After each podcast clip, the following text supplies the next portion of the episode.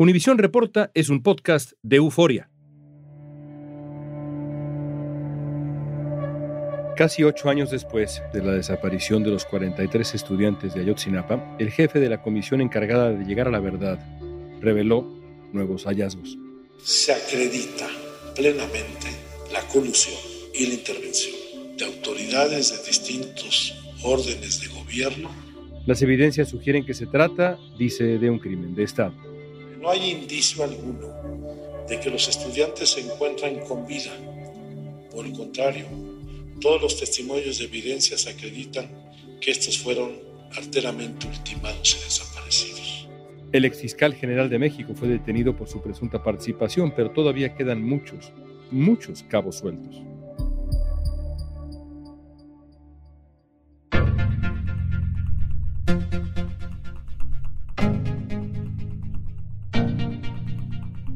Hoy vamos a tratar de entender qué pasó aquella fatídica noche de 2014 en Iguala, México, junto al periodista Julián Andrade, quien dirige el medio independiente El Bastión de Papel y ha investigado a fondo el caso. Vamos a revisar qué se sabe del paradero de los 43 estudiantes. Según la nueva investigación, ¿por qué detienen al ex procurador Jesús Murillo Caram y qué papel jugó en la desaparición el cártel Guerreros Unidos? Hay toda una serie de documentación que que fortalece que deja claro la presencia del crimen organizado en Iguala esa noche. Hoy es miércoles 31 de agosto, soy León Krause y esto es Univisión Reporta.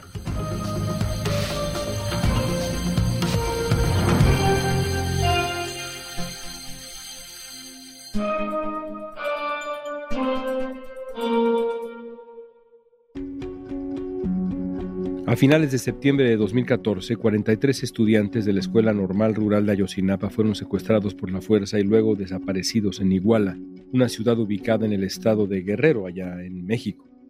Una primera investigación indicó que fueron detenidos por policías locales en combinación con el crimen organizado. Pero ahora, las primeras conclusiones de la investigación llevada a cabo por una comisión creada para determinar qué pasó ese día han dado un giro al caso.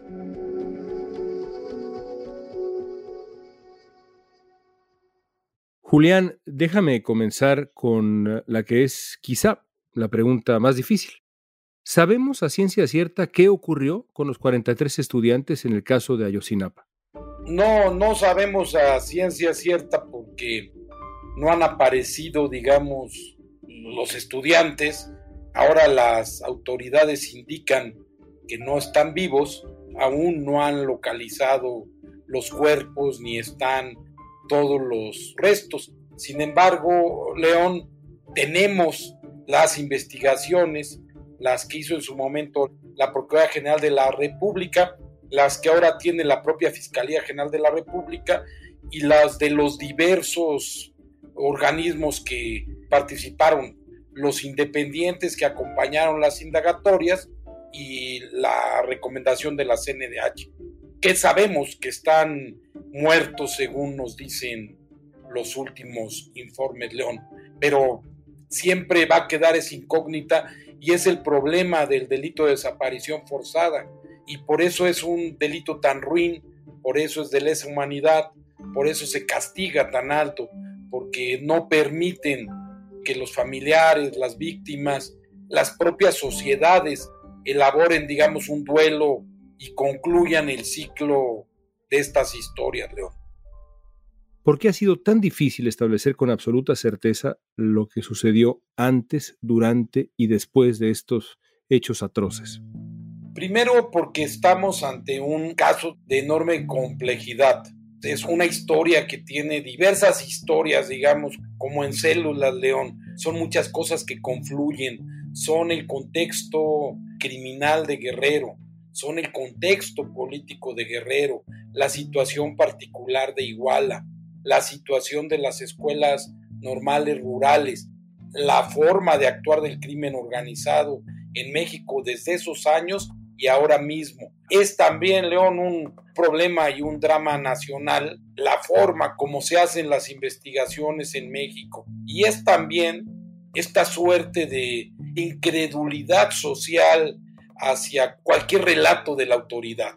No digo que no sea merecido, porque tenemos historias atroces sobre fabricación de delitos, cosas muy complejas. Pero esto también entra entre las capas de lo que ocurrió en la noche en Iguala y de lo que posteriormente se convirtió en el caso Ayotzinapa, que esto también es un elemento que le da complejidad a las indagatorias y por eso versiones encontradas es un tema que cruza nuestra política, que además divide a la sociedad y la ha venido dividiendo en los últimos ya casi ocho años. Regresemos a la primera investigación, la que encabeza el eh, gobierno de Enrique Peña Nieto. ¿Qué concluyó la investigación que encabezó en su momento la Procuraduría de Jesús Murillo Caram? Eso que él llegó a denominar como la verdad histórica.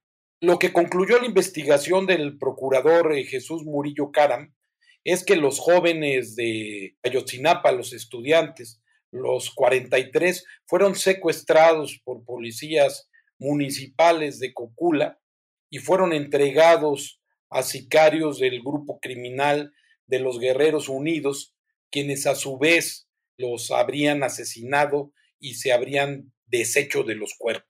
Eso es el nudo central de lo que se llamó verdad histórica por una derivación de una frase jurídica en una rueda de prensa que describe bien esa teoría que sostuvo y sostiene inclusive ahora el procurador Murillo Caram. El Cártel Guerreros Unidos es una organización criminal que opera en los estados mexicanos de Morelos y Guerrero desde el 2011. En la primera investigación se estableció que había una relación entre el alcalde de Iguala, José Luis Abarca, y este cártel. La esposa del alcalde había facilitado un pacto y los criminales les daban protección. Tanto Abarca como su esposa están detenidos, pero el exfuncionario solo enfrenta cargos por delitos de delincuencia organizada, lavado de dinero y enriquecimiento ilícito, no por la desaparición de los estudiantes de Ayotzinapa.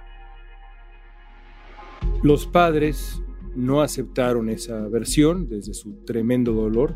Tampoco la aceptó el que es ahora el nuevo gobierno de México y buena parte de la oposición de aquel tiempo y varios actores en México y en el extranjero. ¿Por qué no se aceptó esa versión? ¿Por qué generó esa reacción tan severa de rechazo? Vamos, digamos, por actores. De los padres es una cosa explicable y y además que debe llamarnos a todos a la comprensión y a la solidaridad. Ellos están buscando a sus hijos.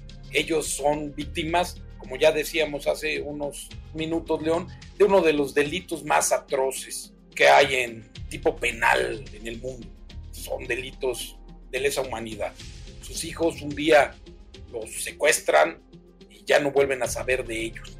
Eso es durísimo y por eso para ellos es difícil cualquier explicación que no sea primero, ojalá hubiera sido la de encontrarlos con vida o después la de tener la certeza ya de qué ocurrió. Ni siquiera vuelven a ver sus restos. Exactamente. De la explicación de Murillo y las críticas que se le hicieron de inmediato, sobre todo por el grupo de expertos que acompañó las propias indagatorias. Digamos que la gran diferencia no está en la participación de los policías municipales. En eso coinciden porque hay múltiples elementos de prueba. Tampoco está en la participación del crimen organizado porque hay, insisto, pruebas y porque hay confesiones, hay declaraciones, en fin, hay toda una serie de documentación que, que fortalece y que deja claro la presencia del crimen organizado en Iguala esa noche. El primer problema es justamente la explicación de Cocula, León. Esto es muy importante. La verdad histórica señala que en el basurero de Cocula fueron calcinados un número indeterminado de cadáveres de los jóvenes de Ayotzinapa y que algunos de los restos fueron encontrados en el río San Juan, ahí a un lado del vertedero de Cocula. Esto digamos que es el nudo central de la polémica en un inicio. Es ahí donde entra la polémica que seguimos viviendo. No lo es en sí la mecánica del crimen. ¿A qué voy? No lo es estos hechos primarios, el secuestro de los jóvenes y su entrega a sicarios del crimen organizado. Digamos que ahí todas las investigaciones coinciden. ¿Qué tanto participó o no participaron otras autoridades? ¿Qué tanto actuaron o no actuaron? Que también es muy relevante para el caso, pero bueno, es otra parte de esta historia, León. Tuvieron que pasar casi ocho años para que las autoridades mexicanas confirmaran lo que ya muchos sospechaban. Se confirman los temores sobre el trágico final de los 43 estudiantes de Ayotzinapa en México. Las revelaciones recientes pusieron en tela de juicio la llamada verdad histórica. Al volver sabremos qué dicen los nuevos hallazgos.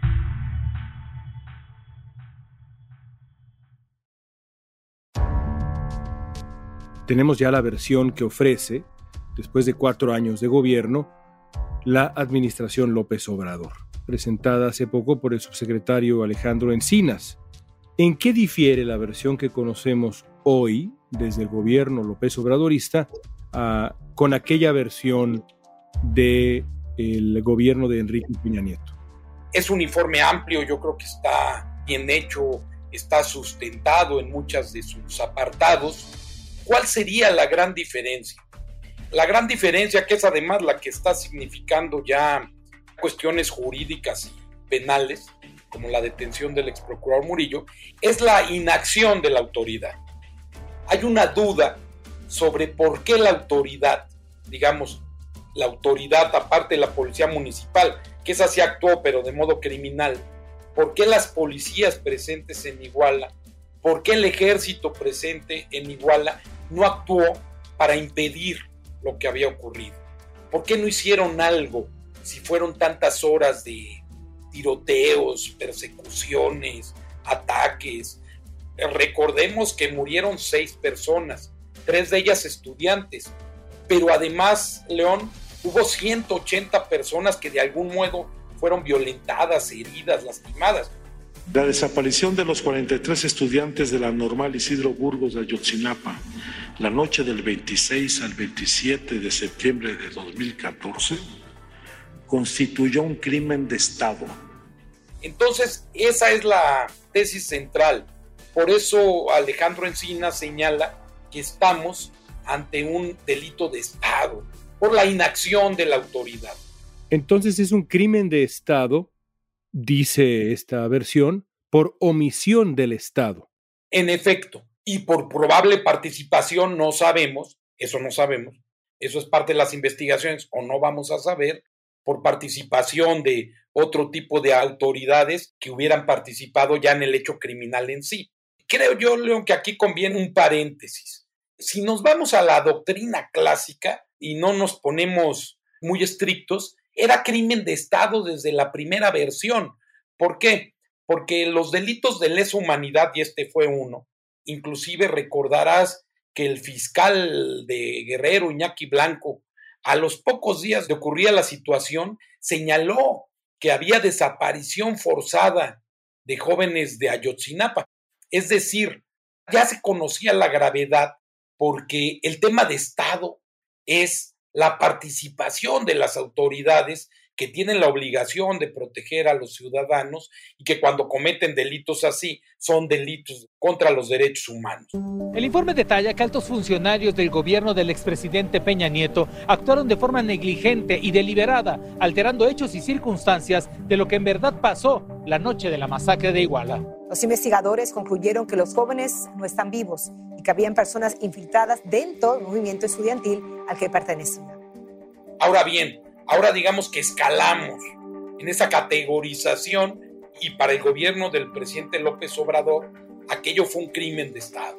Digamos que ese es el tema, ¿no? Fue el Estado porque fue un Estado omiso, porque no protegieron a los jóvenes cuando se les pudo proteger.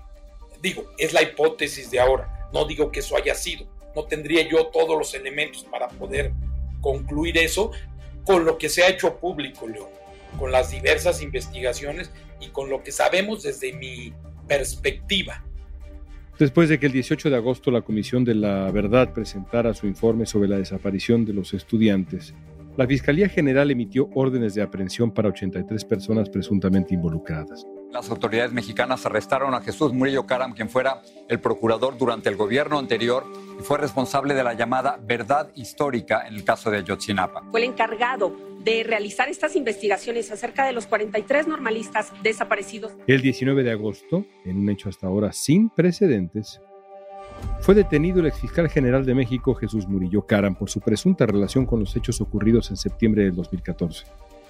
Según la Fiscalía, se le considera como sospechoso de delitos como desaparición forzada y tortura, entre otros.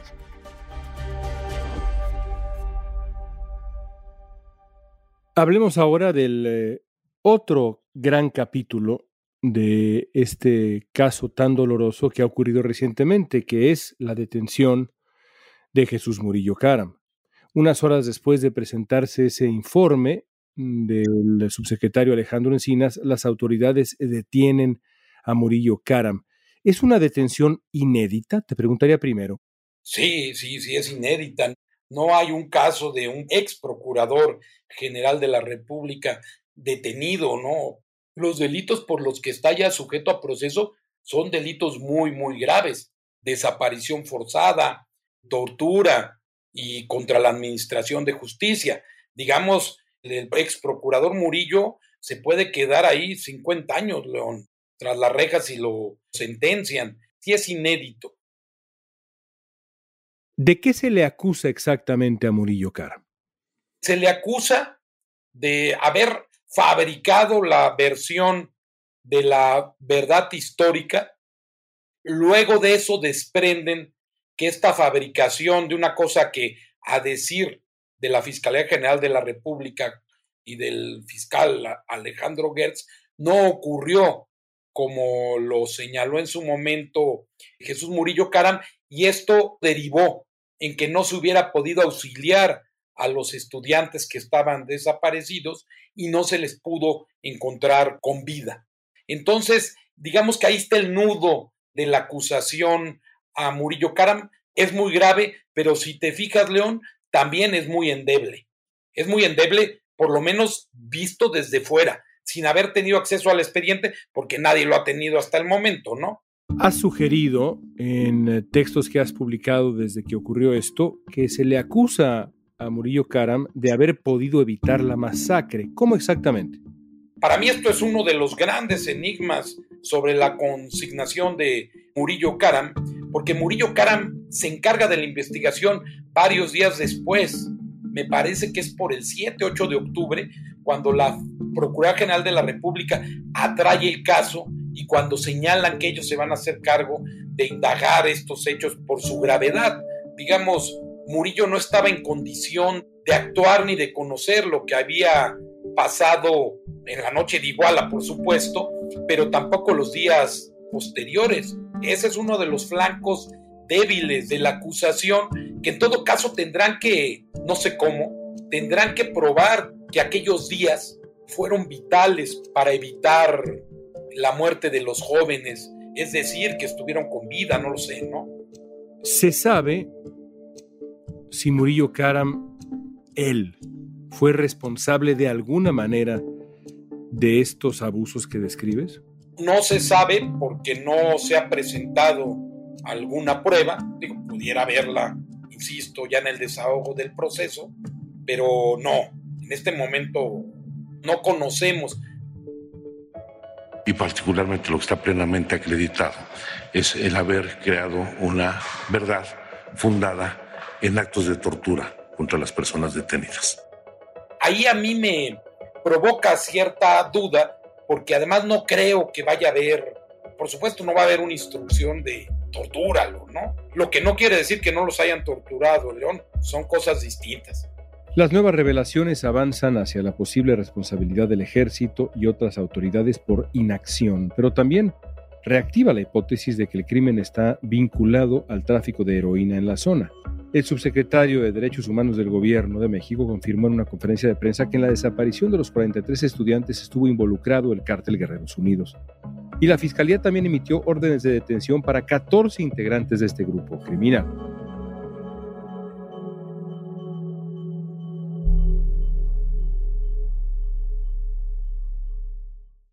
Has dicho también en estos días, Julián, que desde tu punto de vista no se trata de buscar justicia, sino de imponer un castigo. ¿A qué te refieres exactamente con esa frase? Yo creo que hay más la intención, León, de castigar a los que investigaron que de castigar a los que hicieron la masacre. Si te fijas, llevamos cuatro años en los que no escucho quejas contra los guerreros unidos, contra los grupos del crimen organizado.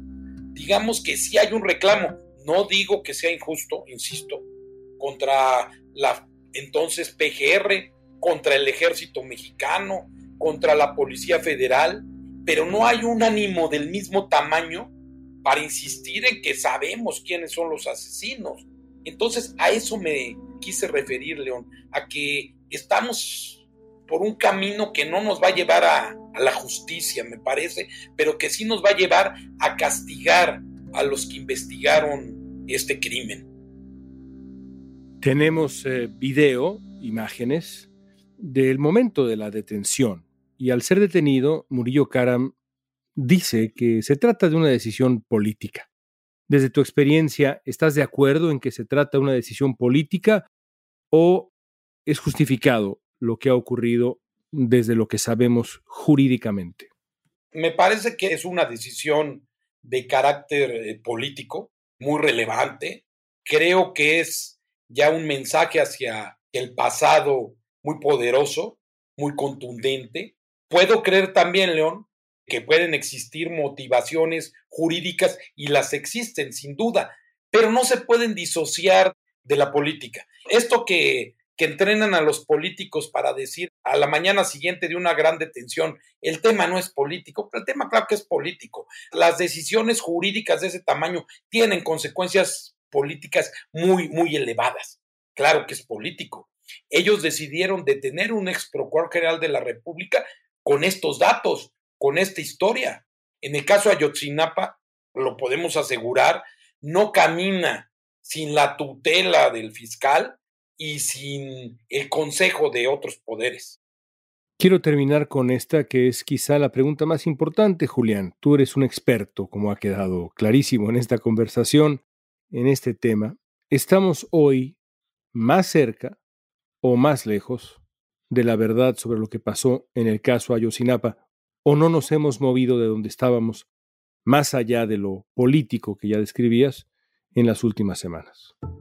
Creo que si nos atenemos a las investigaciones, no tenemos grandes cambios en este apartado que sería la acción del crimen organizado coludido con autoridades en una de las investigaciones a nivel local, en otras hay la duda, no conocemos la profundidad porque no conocemos las pruebas de participación ya de de otras fuerzas de seguridad, de policías, militares, en fin, creo que en ese tema no tenemos, digamos, un rompimiento muy grande, no es un remolino en términos jurídicos, aunque se esté presentando en términos políticos.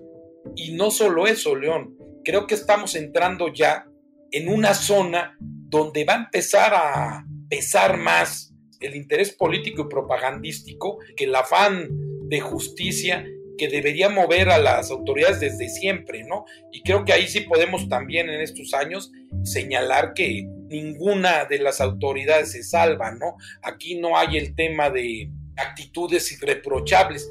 También porque no creo que un caso de estas dimensiones, de esta complejidad en la que se mezclan tantas cosas y que tiene un impacto tan poderoso en el imaginario popular pueda ser aséptico, ¿no?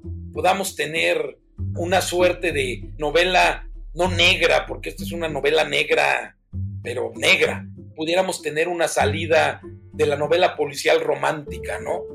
De que llega alguien, esclarece todo y nos dice quiénes fueron los malvados, ¿no? Julián, gracias por tu tiempo, siempre un privilegio escucharte. Gracias.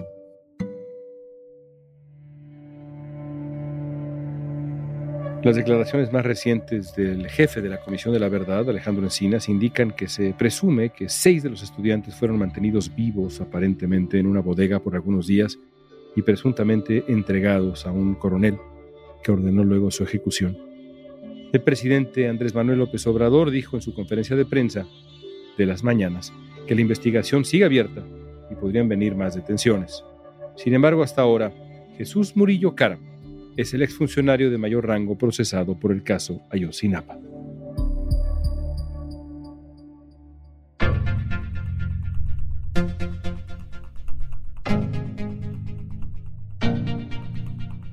Esta pregunta es para ti. ¿Alguna vez sabremos realmente, a ciencia cierta, qué ocurrió aquel terrible día en septiembre del 2014? Comparte tu respuesta utilizando la etiqueta Univisión Reporta en redes sociales y danos tu opinión en Facebook, Instagram, Twitter o TikTok.